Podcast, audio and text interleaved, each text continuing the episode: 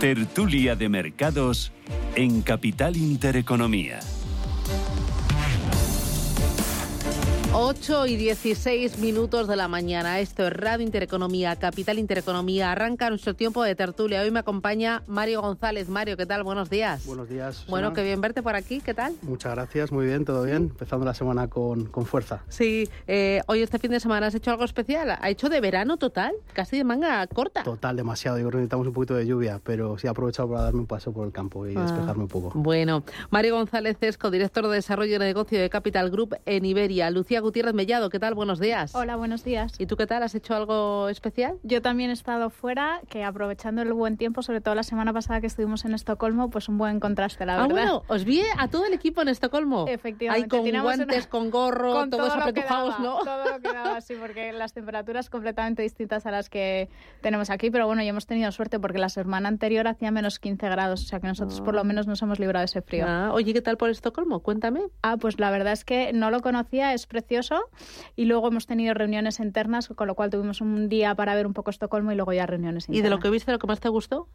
Uy, es una ciudad para patear y tiene distintas zonas que todo es muy, muy Sí. fácil de patear y de conocer, muy bonito. Ah, y por ejemplo, de la comida. Completamente co- igual que aquí. Ah, no igual. notas diferencia, nada. No hay nada especial. Sí, ahí, ahí pues les encantan las albóndigas, pero igual que si las tomas aquí. Y también nada, pues pescado y todo eso, pero muy parecido a lo que comemos aquí. Bueno, Lucía Gutiérrez Mellado y directora de estrategia de JP Morgan Asset Management para España y Portugal. Me acompaña Belén Ríos. Belén, ¿qué tal? Muy buenos días. Hola Susana, ¿Y buenos tú qué días. tal? ¿Tu fin de semana? Pues de cumpleaños infantiles, Ah, o sea que no tan divertido. emocionante como mis compañeros. en el Museo de las Ilusiones he estado. ¿Ah, sí? Sí, sí. ¿Y eso qué es? O sea, Pues un museo que hay eh, cerca del centro, bueno, en el centro es Tirso de Molina, que bueno, pues son todo ilusiones ópticas. La verdad que muy chulo, me gustó mucho. Claro, ya lo de las piscinas de bolas ha quedado Eso ya ha pasado ya, nada, ya. con 12 ya Ya, otra cosa. vale, vale, vale, vale, vale. Belén Ríos es Managing Director para Iberia de Safra Sarasín. Sas- Sarasín, lo he dicho bien. Vale. Y me acompaña Fernando Fernández Bravo. ¿Qué tal? Muy buenos días. Tú prepárate para lo que viene. Sí, sí, a mí me quedan dos semanas ya para salir de cuentas y este fin de semana pues eh, sacando pues la cuna de la primera y la silla y, y preparando un poco todas las Lo las dices con una cositas. gran implicación. No, claro, mi mujer ya con 38 semanas la pobre pues se, se, se puede mover poco, entonces pues, Te ha pues tocado a ti. que... No, los dos, lo hacemos los dos, pero bueno, que... ¿Y ya tienes ganas? Sí, sí, sí, sí, sí. Sí, como ya sabes que va a venir, pues hombre, no, tampoco lo pienso mucho, pues, ya- pues lo que viene, pero sí, sí, cuanto antes ya mejor. Bueno, pues nada, aprovecha para dormir en esta recta final, ¿no? Sí, hombre, la, la pequeña ya nos va dejando un poco, pero bueno, tampoco, esto ya, yo creo que cuando cumplan los 18 estaré mejor. Bueno, no, no, ¿eh? No, No. eh, ahí viene otra etapa muy complicada. Fernando Fernández Bravo es responsable de ventas institucionales de Invescom. Eh, oye, mercados financieros, ¿en qué punto estamos? Eh, eh, enseguida os voy a preguntar por China, eh, porque el Tribunal Superior de Hong Kong ha ordenado la liquidación del gigante inmobiliario chino Evergrande. Y el inmobiliario es muy importante porque tiene eh, muchas eh, raíces y muchas repercusiones en el sistema bancario y también en todas las administraciones locales. Y además hay una gran exposición de la economía y del sector bancario. Enseguida os pregunto por eso, pero antes quiero que me digáis, porque estoy viendo que a la bolsa le está costando y la renta fija este año mm, está derrapando. No sé si es por los bancos centrales, no sé si es por los últimos datos de crecimiento, por el tema de la inflación que tememos eh, que lo del Mar Rojo haga que haya un nuevo repunte de forma coyuntural en los precios. ¿Qué está pasando, Mario?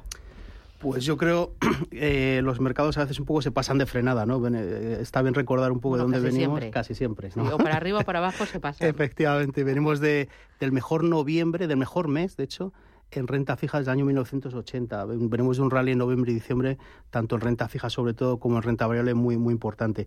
Lo que vemos un poco es un poco de corrección. Quizás eh, el mercado ha subido bastante y ya está un poco eh, corrigiendo y con bastante volatilidad, un poco a la espera de lo que van a hacer los bancos centrales, sobre todo la, parte de, la pata de, renta fija. Pero yo creo que hay que mirar un poco el bosque, ¿no? No, no estar viendo un poco los árboles y ver cómo pues en los últimos 12 meses, si, si, estuviéramos aquí hace 12 meses, estaríamos hablando de recesión, tanto en Estados Unidos como en, como en, como en Europa, como a nivel global. Estaríamos hablando de cuánto iban a subir los tipos los, bancos centrales y estaríamos hablando de una inflación desbocada. 12 meses más tarde, ahora estamos hablando de un ciclo expansivo, tanto en Europa como en Estados Unidos, si bien débil, pero un ciclo expansivo, no hablamos de recesión. Estamos hablando todos de cuándo van a empezar a bajar los tipos de interés los, los, los bancos centrales y con qué magnitud. Y estamos hablando de una inflación que está mucho más controlada. O sea que yo creo que el bosque es positivo, eh, pero ciertamente pues los árboles como siempre hay volatilidad. Pues totalmente de acuerdo con, con Mario, es que veníamos desde el, mes de, de, diciembre en el que estábamos escuchando que iban a bajar los tipos de interés en el mes de abril, entonces pues fue volar la renta variable y la, y la renta fija. Yo creo que hemos aterrizado este año pues con, con, más sentido común, viendo pues que las economías están creciendo y que no vamos a ver una bajada de tipos de interés en el primer semestre del, del año. Lo bueno es que pues la inflación se va conteniendo. Hay, algún mes pues eh, que nos puede dar pues algún susto, pero sí creemos que vamos hacia un periodo más deflacionario. Y luego la macro está siendo muy potente. En, Estados Unidos pues eh, hemos visto los, los datos pues de, de, de, crecimiento para el año para el último trimestre de, del año pasado y, ha sido pues por encima del 2%, es decir, cuando se esperaba que tampoco iban a, a tener unos crecimientos. Los beneficios empresariales, eh, hemos visto, por ejemplo, la semana pasada, pues en el sector tecnológico principalmente de, de, las compañías que han ido reportando sus beneficios y, y, y el mercado pues bueno no, no, no se lo esperaba es decir que que están siendo datos buenos. Esta semana también esperamos y posiblemente pues sor sigan sorprendiendo pues a, al, al, al, mercado, ¿no? Con lo cual yo creo que es un poco, pues como comentaba eh, Mario, es decir, después de, de, estas subidas, pues yo creo que antes lo, lo, has comentado antes de que entráramos nosotros los precios de, de los bonos, pues esa eh, corrección pues no tenía mucho sentido porque no vemos una bajada de tipos. Pero en general, la macro eh, mejor en Estados Unidos que en Europa pero, pero datos positivos. Mm, eh, pero puede haber eh, algún problema. No, no sé si a lo mejor el tema de. Luego los mercados es, es, ya, es diferente, ya. ¿no? Eh, no sé, el, el Mar Rojo eh, y que haya eh, un importante efecto en inflación y también en actividad, porque claro, los suministros van a llegar mucho más tarde y eso va a hacer que se paralicen muchas fábricas. O estoy pensando, otro elemento, eh, el tema de los bancos centrales, ¿no? Me parece que ahora la visión es mucho más prudente. Belén. Pues yo doy un poco el punto de vista más pesimista en esta en esta reunión porque aparte de lo que comentaba Mario de pasarse de frenada, mmm, yo creo que la gente está un poco escarmentada, el, o el mercado, respecto a lo que pasó el año pasado, ¿no? que bueno, pues pasó exactamente lo contrario de lo que se estimaba en un principio. Y nosotros sí somos un poco más negativos respecto a lo que puede pasar, por ejemplo, en Estados Unidos, y sí que esperamos una pequeña recesión, aunque sea suave, pero sí, sí cierta recesión para mitad del año. Eh, ¿Por qué? Pues precisamente eh, pues porque hay muchos factores que se dieron el año pasado, eh, como bueno, pues que se desbloqueasen las cadenas de suministro, eh, o que hubo un incremento de la fuerza laboral y demás que pensamos que este año no, no se van a dar. Y todo eso unido a, a tensiones, eh, por las tensiones del Mar Rojo que comentaba Susana, que al final van a tener un impacto claro. Se, se ha doblado el coste de los transportes de, eh, eh, de respecto uh -huh. a finales del año pasado. Con lo cual, eh, sí, yo creo que el mercado está un poco más prudente y que de tirar las campanas al vuelo en diciembre, que estábamos todos súper felices, ahora está un poco más cauto. Pues la verdad es que nuestra visión es parecida a la que han comentado Mari y Fernando. Nosotros o sea, sí también estáis más del lado positivo. Te diría del que verde. una visión algo más constructiva. Y tú del ámbar, no rojo, pero ámbar. ámbar. ámbar. Nosotros con una visión constructiva, donde es verdad que este año vamos a ver un crecimiento a nivel global más bajo que lo que vimos uh -huh. el año pasado, porque también es verdad que fue bastante fuerte, donde vamos a ver que la inflación, bueno, pues debería continuar por esa tendencia de ir cayendo poco a poco.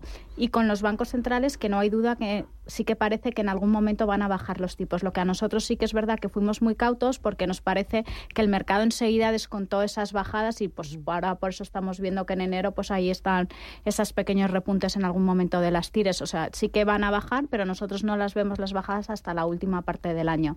Porque aunque la inflación va por el buen camino, hay que llevarla todavía a ese objetivo del más cercano uh -huh. al, al 2%. Por lo tanto, bueno, pues yo creo que ahí eh, probablemente veamos como con la renta fija y en algún mes de, volatilidad, pero sí que debería seguir ser un escenario favorable para la renta fija, porque lo que sí que parece es que ya han parado las subidas de los tipos de interés, que hasta ahora es bueno pues ha sido el principal causante del, de ese repunte. ¿Alguno de vosotros ve bajada de tipos de interés eh, en la primera mitad del año en Estados Unidos o en Europa? ¿Alguna de vuestras casas?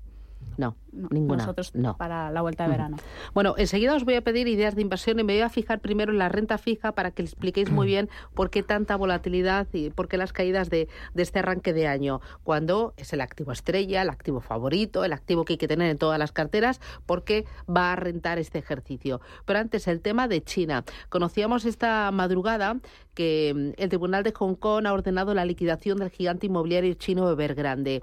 ¿Cómo veis eh, China? ¿Qué posición tenéis sobre el país? Porque el año pasado vimos algunas debilidades o algunos puntos ahí en ámbar, eh, en el mm. consumo, en el mercado laboral y también en el inmobiliario.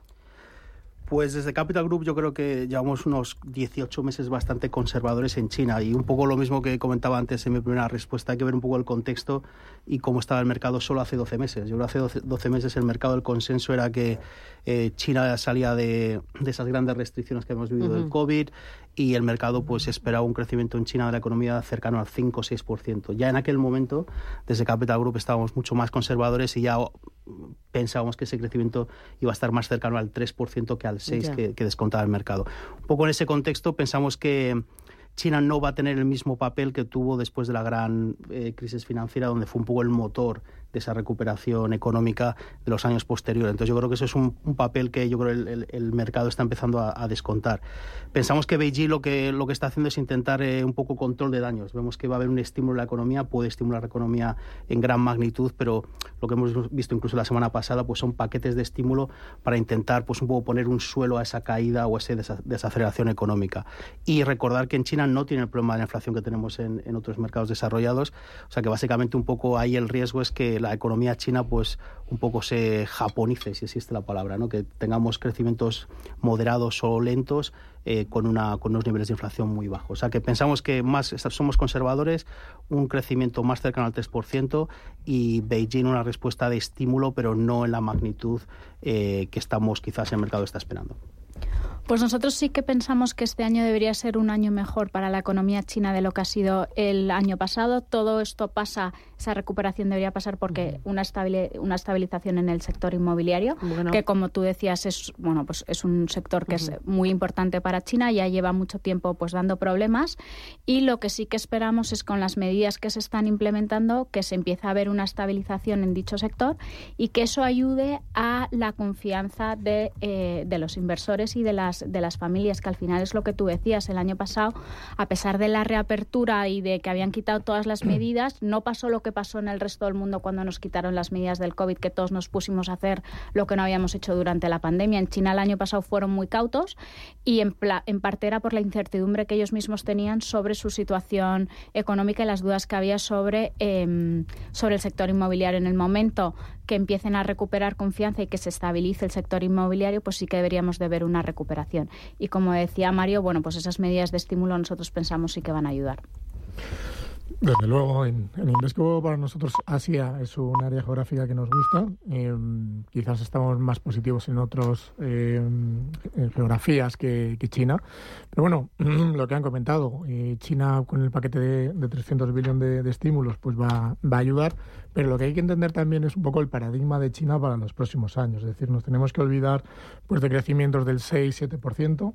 China lo que quiere tener es un crecimiento ordenado quiere evitar pues eh, tener burbujas, como lo que le ha ocurrido en el sector inmobiliario, pues con, con Evergrande, que yo creo que, que lo estabas un poco comentando, pues eh, una compañía que llevaba muchos meses, muchos meses ya sufriendo, había caído 80-90% de su, de su cotización y en, en los últimos meses lo que estaba intentando pues bueno pues era esa reestructuración de, su deuda no ha podido y se va a liquidar pero bueno quizás era ya una, una compañía en la que pues eh, estaba haciendo más ruido del, del, impacto que de verdad pues estaba teniendo y que de alguna manera creemos que ya está descontado. Es decir, creemos que ya hay muchas noticias negativas en, en China por, por valoraciones. Estamos hablando de PERES por debajo de, de, de 10 eh, mínimos históricos, con lo cual creemos que es un buen punto de entrada, lógicamente, pues a una, eh, un, un, horizonte pues mucho más, mucho más largo, pero creemos que todo lo negativo está descontado ya en,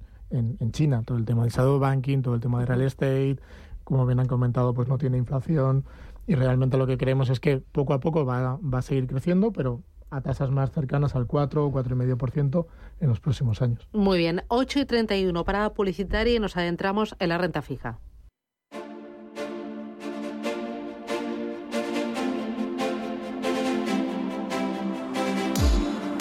Tertulia de Mercados en Capital Intereconomía.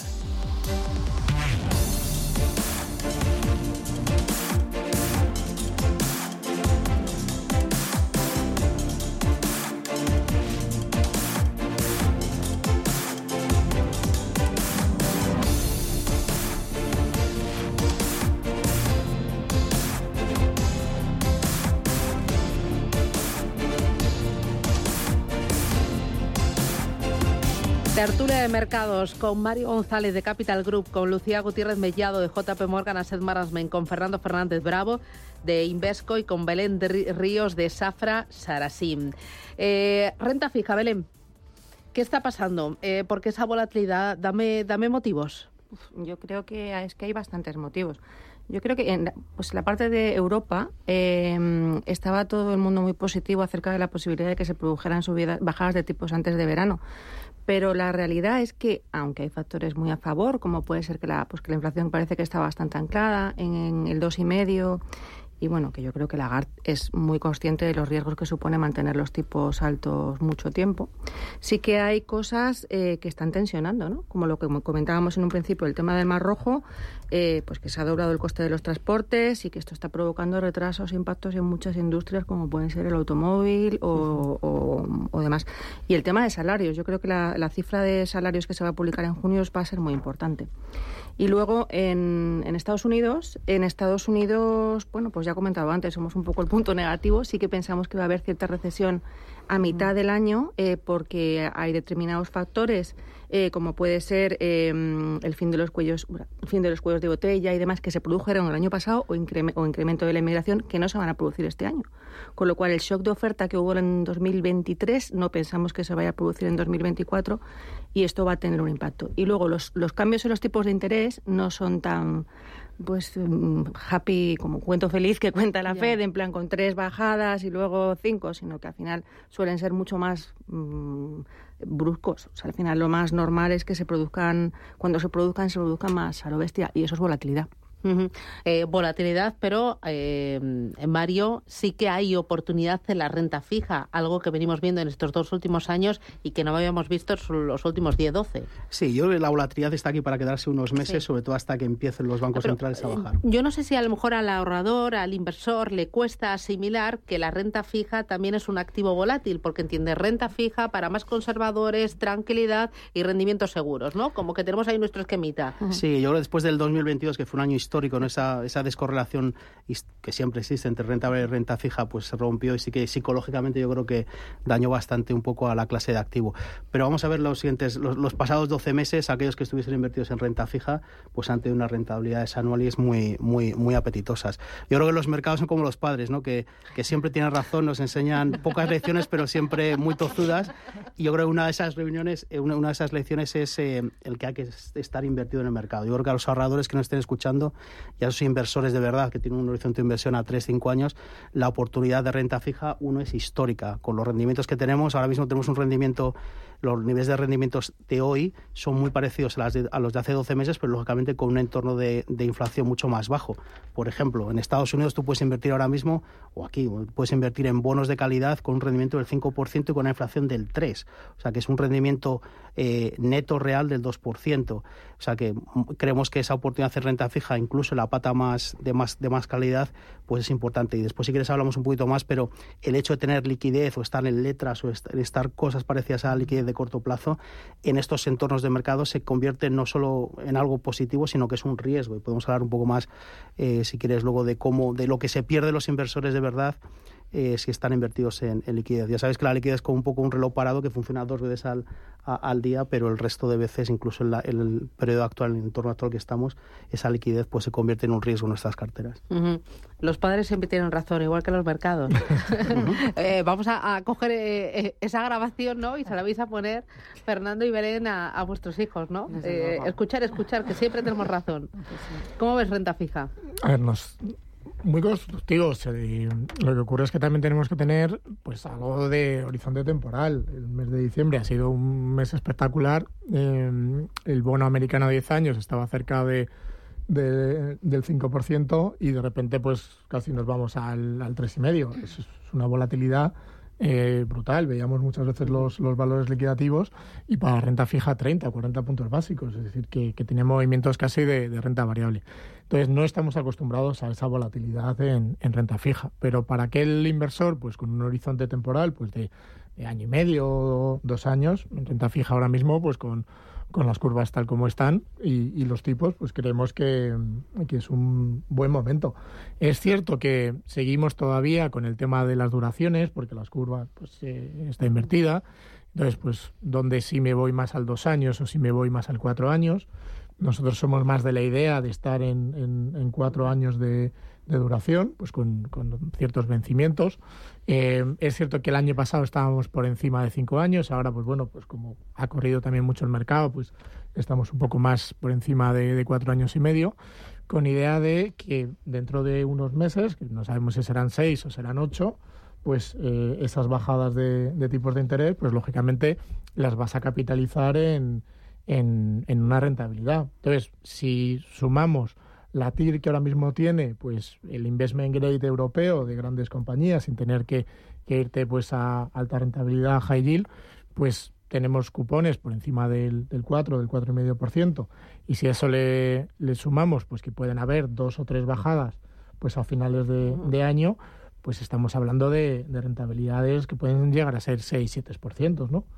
Con lo cual eh, nos gusta la renta fija, pero no para entrar en enero y salirnos en marzo, sino bueno, pues para igual estar invertidos por más de 12 meses. Lucía.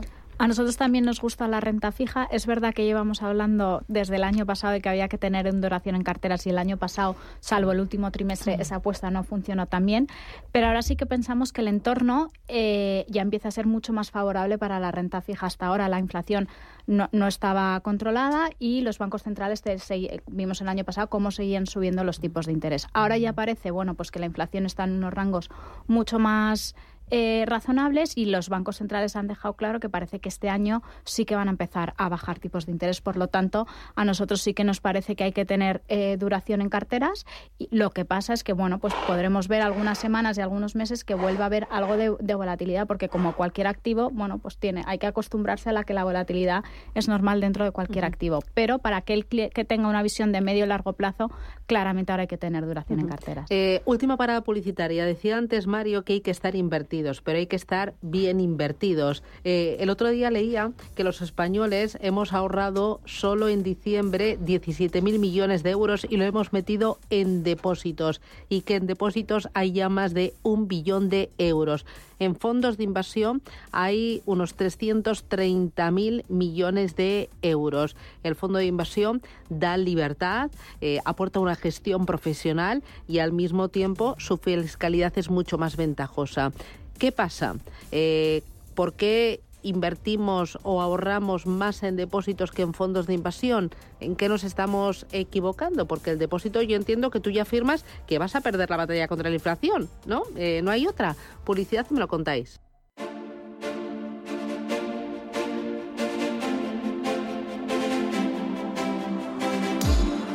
Tertulia de Mercados en Capital Intereconomía.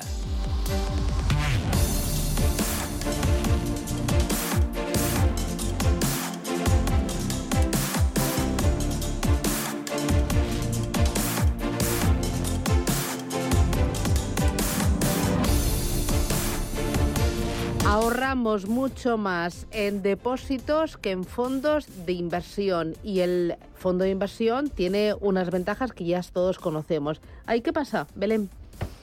Pues yo creo que, la gente está muy escarmentada con lo que con lo que ha pasado en los últimos dos años. Mm, se ha sufrido mucho en rentabilidades y se ha perdido en renta fija, que es un tema al que no estábamos acostumbrados. Y luego que cuando vemos subidas de tipos, como se han visto, pues dices tú, y el depósito este me da seguro tanto y lo de la fiscalidad te pasa a un segundo plano. Ya. Tal cual. Y es eso. Fernando. Sí, yo creo que aquí en España somos más de más vale pájaro en mano que, el ciento volando. Y el problema ha sido la volatilidad que, que, hemos tenido, sobre todo el mes de octubre. Fue un año ya que muchos clientes pues capitularon y dijeron, bueno, pues me voy a algo mucho más cercano, el 3, pues, pues, pues el 3. Y, y con los ojos cerrados. Y luego pues vino un noviembre y diciembre pues espectacular, ¿no?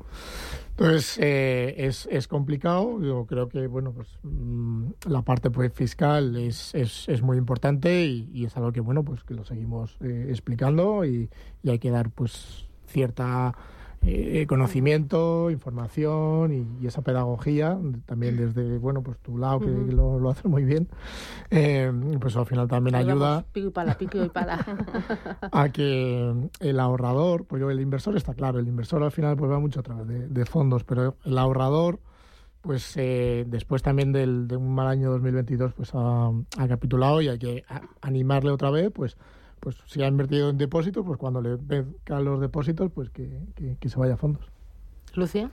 Bueno, pues eh, parecido a lo que acaban de comentar mis compañeros, pero sí, yo entiendo que eh, bueno, pues que hemos vivido unos años con mucha volatilidad de la renta fija, con rentabilidades que, que, que no han gustado, y entonces, bueno, pues eh, tenía sentido a lo mejor refugiarse en activos de liquidez, pero ahora estamos en otro entorno.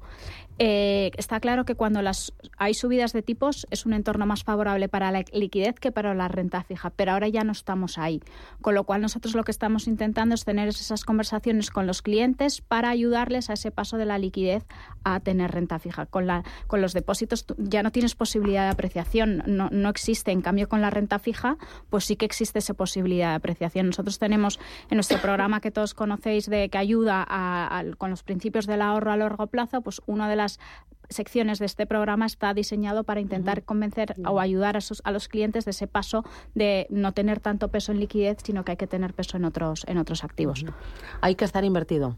Hay que estar invertido. Yo creo que de la noticia que has dado, yo me quedo con dos titulares en positivo. Uno, que, que, seguimos ahorrando y yo creo que es importante de cara a entender el, el, desarrollo de la economía y el tema de la inflación. Y dos, que hay 330.000 millones de, euros ya invertidos en fondos. Eh, esas cifras hace 5 y 10 años eran mucho más bajas. O sea, yo creo que el ahorrador español ya ve el fondo de inversión como un vehículo de ahorro más que como un vehículo de inversión para, para muy pocos.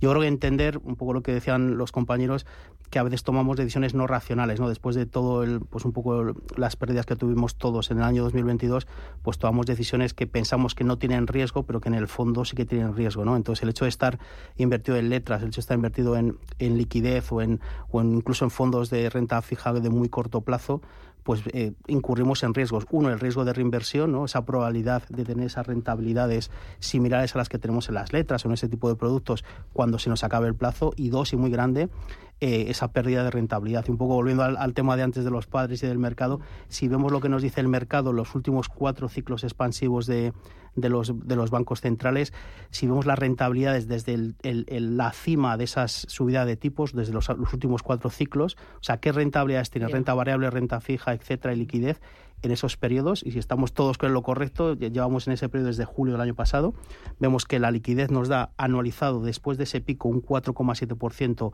a un año de rentabilidad, que está bien, y a cinco años un, un 3,2%. Pero si vamos a rentabilidad de la renta fija, en renta fija de máxima calidad, a un año, en ese tipo de periodos, como el que estamos ahora, nos da una rentabilidad del 10,1% y a cinco años anualizada del 7,1%. O sea que nos estamos dejando muchos pelos en la gatera. Y en renta variable americana, de mayor calidad, 16,2% de rentabilidad a un año y 9% de rentabilidad anualizada a cinco años. O sea que tener liquidez en cartera, uno, es un riesgo de reinversión y dos, nos dejamos por el camino una rentabilidad muy grande y el año pasado fue prueba de ello. O sea, el año pasado las rentabilidades, tanto renta variable como renta fija, fueron muy positivas muy y, aquellos, y, aquellos, que no estuvieron en el mercado y en, línea de estas magnitudes. Bueno, que el año anterior fueron... Fue... Por supuesto, no, no, por supuesto, pero estamos hablando aquí de cuáles son las rentabilidades desde la cima, desde el pico de subidas de tipos de interés y creo que estamos todos de acuerdo que estamos ya en ese entorno. Entonces, simplemente recordar a los ahorradores que esto, son lo que nos, esto es lo que nos dice el mercado y este es el tipo de rentabilidades que nos podemos esperar en, los siguientes años que, que, nos adentramos. Pues Mario González desde Capital Group, Lucía Gutiérrez Mellado desde JP Morgan Asset Management, Fernando Fernández Bravo desde Invesco y Belén Ríos desde Safra Sarasín. Muchísimas gracias. Os veo en forma, un fire total. A por el lunes y feliz semana. Gracias. Adiós. gracias.